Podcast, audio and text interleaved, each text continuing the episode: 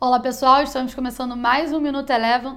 Hoje, dia 18 de outubro de 2019, as bolsas americanas tiveram um dia negativo em meio a novas preocupações com uma possível desaceleração global após na noite de ontem terem sido divulgados dados mistos da economia chinesa. Além disso, hoje a gente teve a fala de alguns dirigentes do Fed que alertaram para possíveis riscos à atividade econômica dos Estados Unidos. O dólar também teve um dia negativo tanto aqui no Brasil quanto no exterior. Aqui no Brasil encerrou com queda de 1,22%, sendo o real a moeda que mais se valorizou. Esse movimento de queda mais forte do dólar frente ao real também ocorreu após a fala do presidente do Banco Central falando que a moeda brasileira pode apreciar a partir do fluxo por privatizações.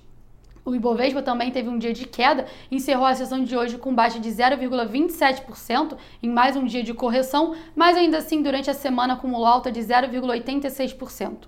O destaque positivo na sessão de hoje ficou por conta das ações do Banco do Brasil, que subiram aproximadamente 2,5% após a oferta de ações que saiu ao preço de R$ 44,05.